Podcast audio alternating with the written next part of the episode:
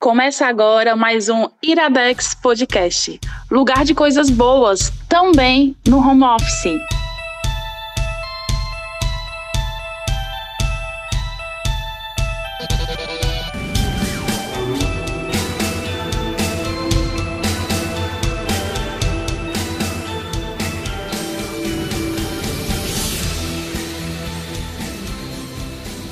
Está começando mais um Iradex Home Office, porque todo lugar é lugar de coisas boas. Em tempo de isolamento social, as gravações do Iradex não podem ser presenciais como a gente está acostumado, né? Então a gente quebra um pouquinho o protocolo para ter um formato diferente, mais simples, todo mundo junto, mas cada um na sua casa, né? A gente não pode parar de produzir, porque tem muita coisa boa que a gente está descobrindo nesse período de quarentena. Eu sou o PJ e hoje vou conversar com a minha queridíssima amiga Soraya Madeira. E aí, Soraya, tudo bem? Oi, tudo bom? Primeira vez no feed do Iradex, sempre tinha. Não é? Trazendo Obrigada pelo convite. Trazendo indicação top, que assim que ela mandou a indicação eu disse, é isto, bora falar? Ela, bora, e eu gosto de pessoa que eu digo bora, a pessoa bora. Nem que Bora. seja bora pra algum canto ou bora sair dessa festa horrorosa. Clássico. É, Soraya, quem é você? Fala aí pra quem não te ouviu ainda aqui pelo Iradex. Bom, meu nome é Soraya Madeira, eu sou publicitária, sou professora do curso de publicidade da UFC e atualmente sou doutoranda do programa de pós-graduação em comunicação também na UFC e estudo games e quadrinhos e as suas relações de aproximação de linguagem. Fantástico, fantástico. E hoje a gente vai fazer uma indicação do Iradex que eu acho.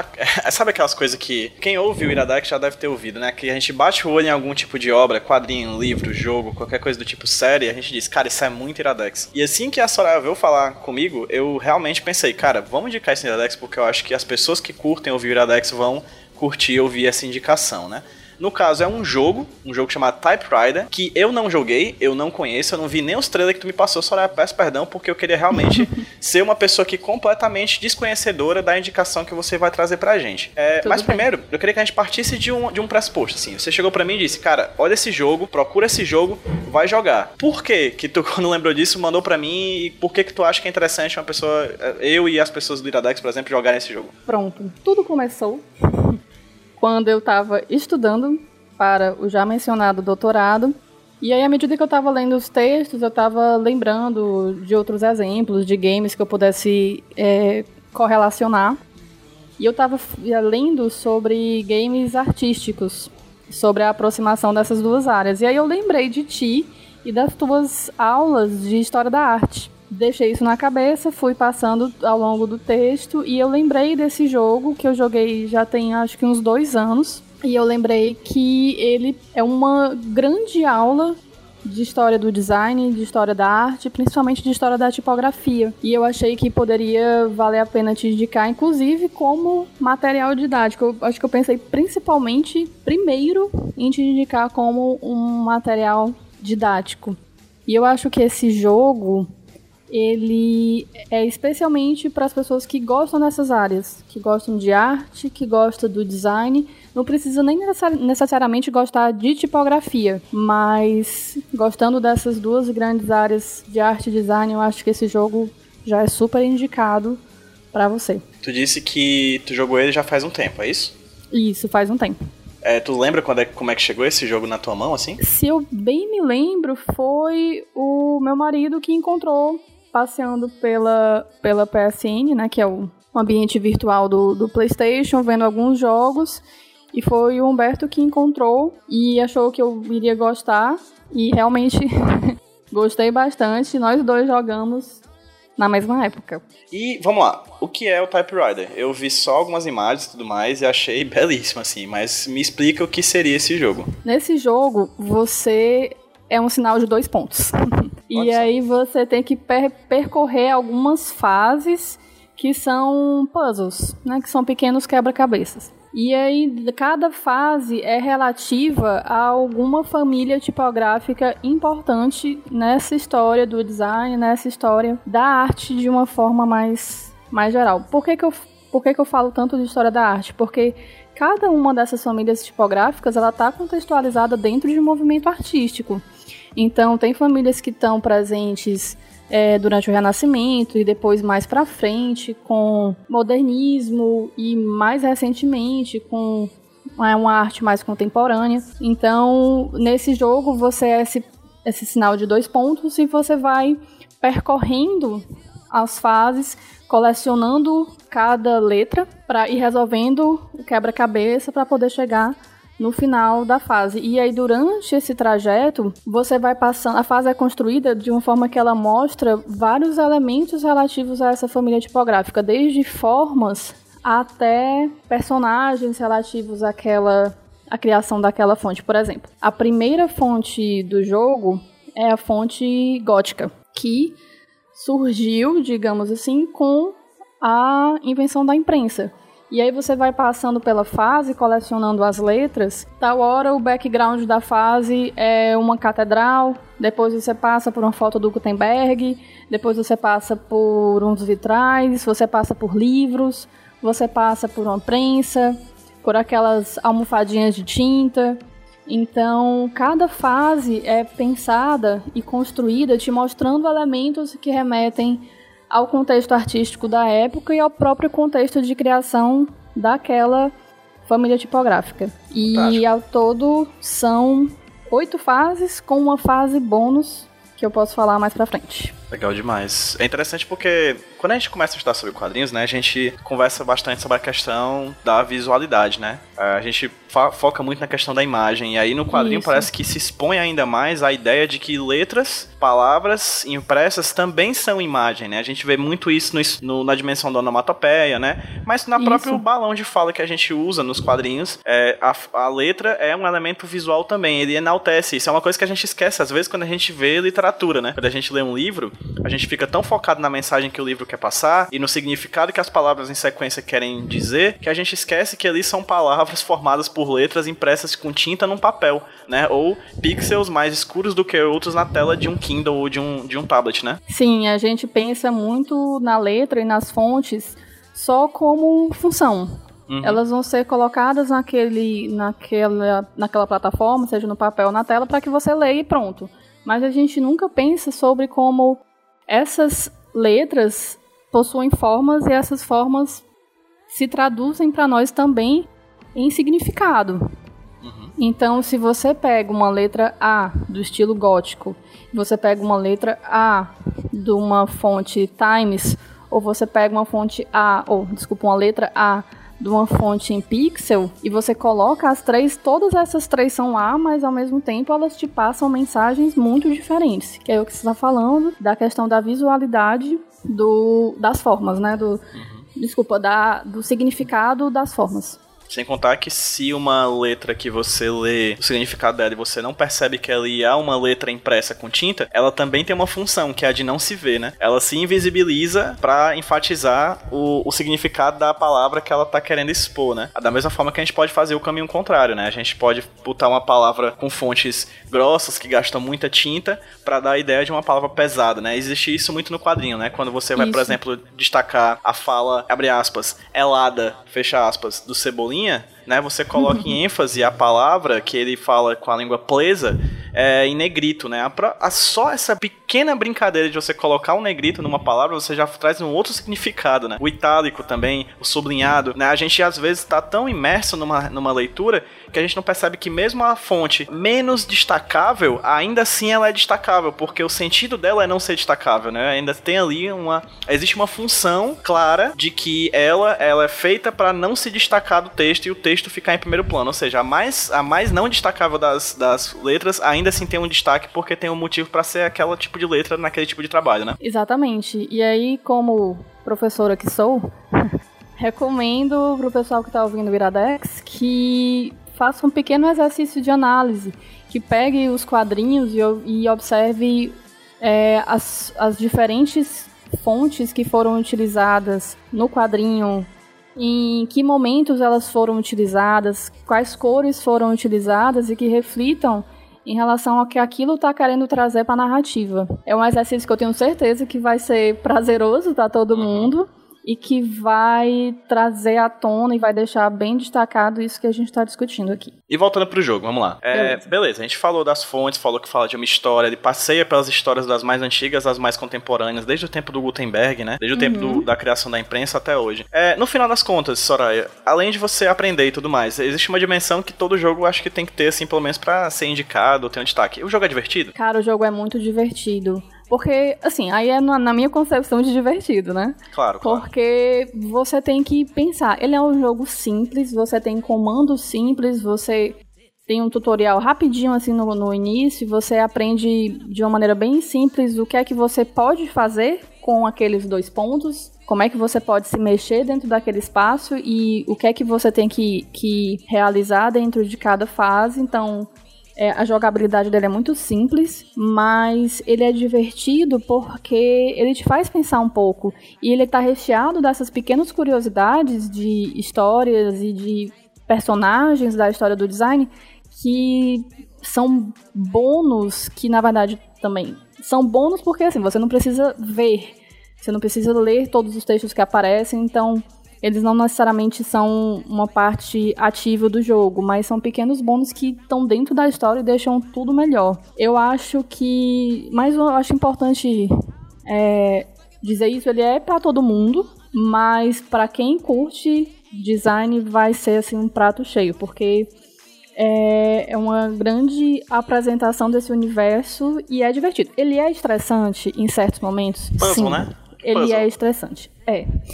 E aí cada fase vai aumentando um pouquinho a sua complexidade. É, você tem elementos novos que, que vão aparecendo. E tem umas horas que você fica um pouco estressado. Eu não vou mentir para o ouvinte, porque me estressei em algumas fases. Mas, no geral, eu acho que eu me diverti muito.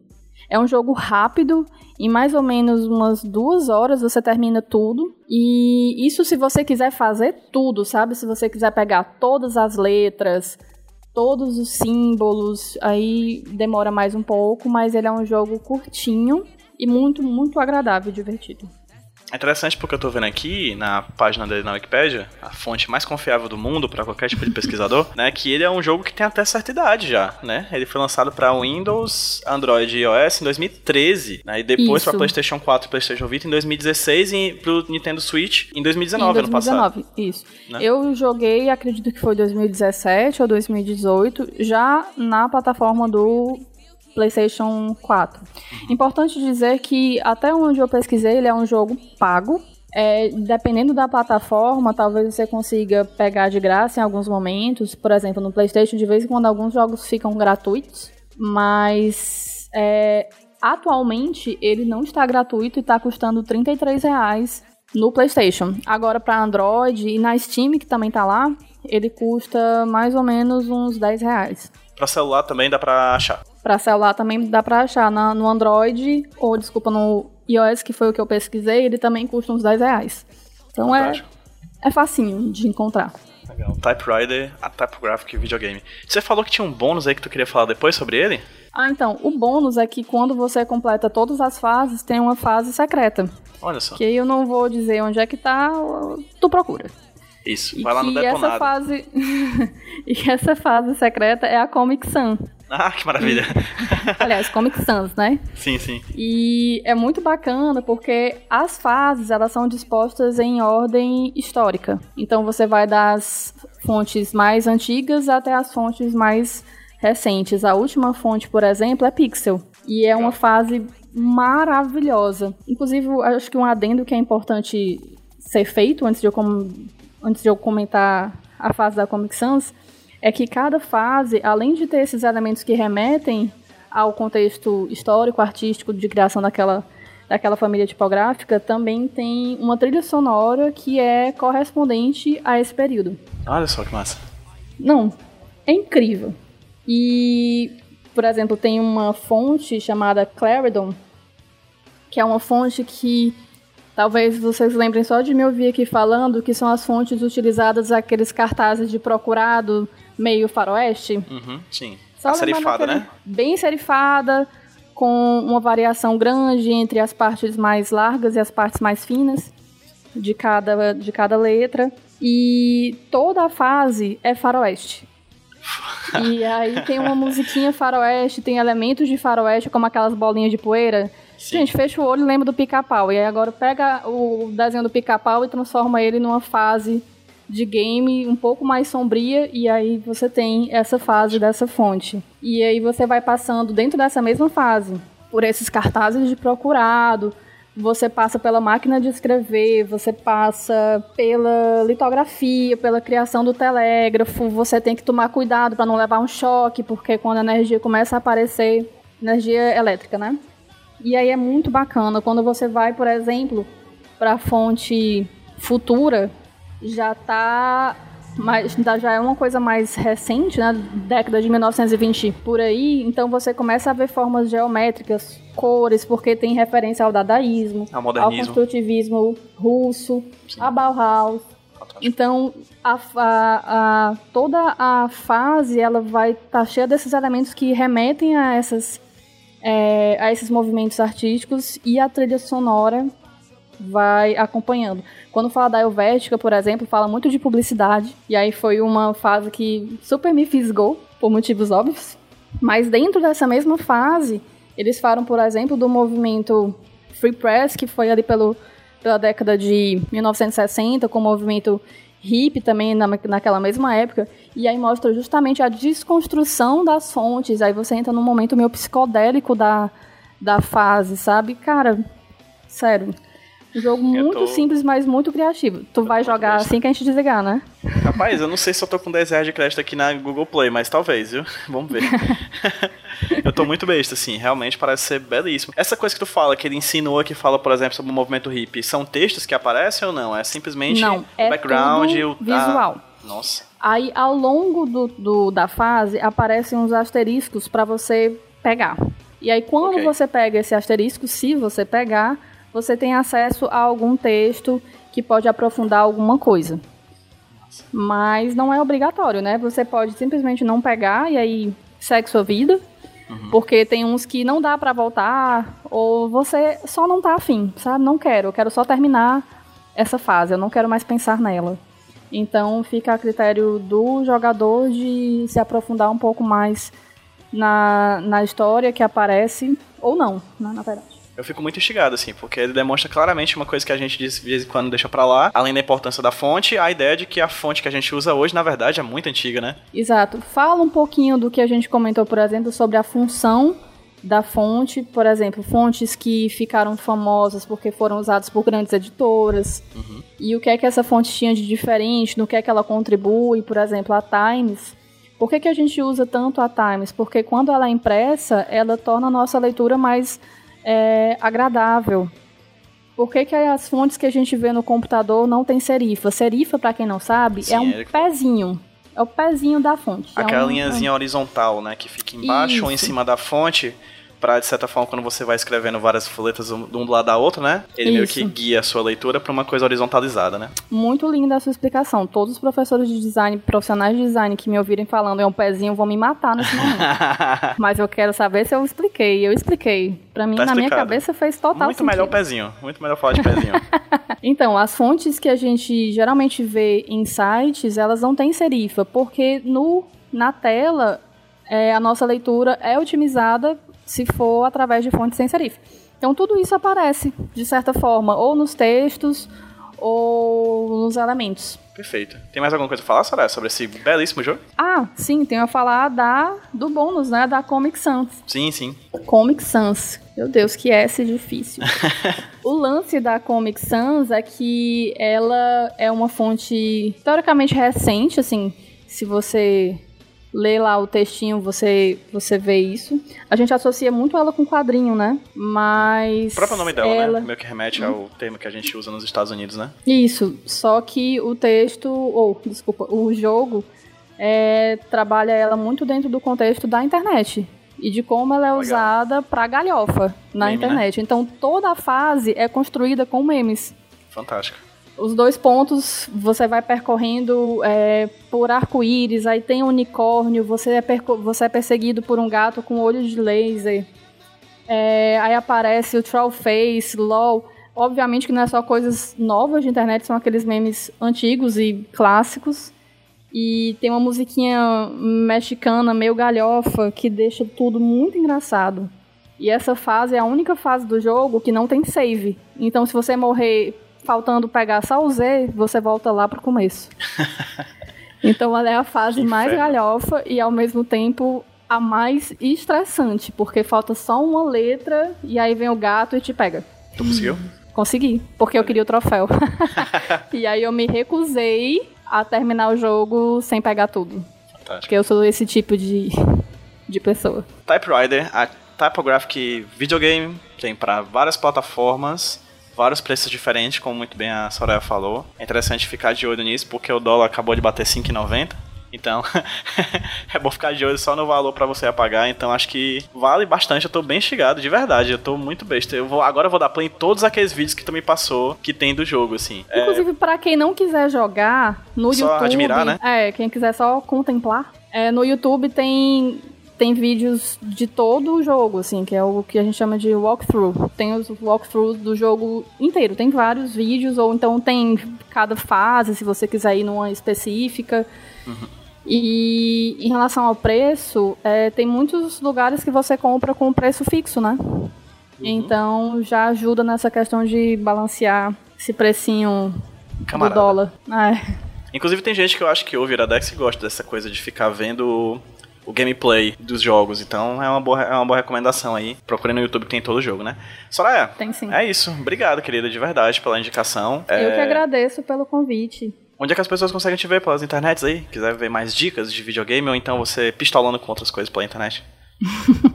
Me procura lá no Twitter, arroba Soraya Madeira, Soraya com Y, que tô por lá só falando besteira. De sério, já basta a vida. Perfeitamente. Gostei desse Alex Home Office. E eu fui Pedro PJ Brandão. E eu, Soraya Madeira. E a gente se vê no próximo, time. Tchau, tchau.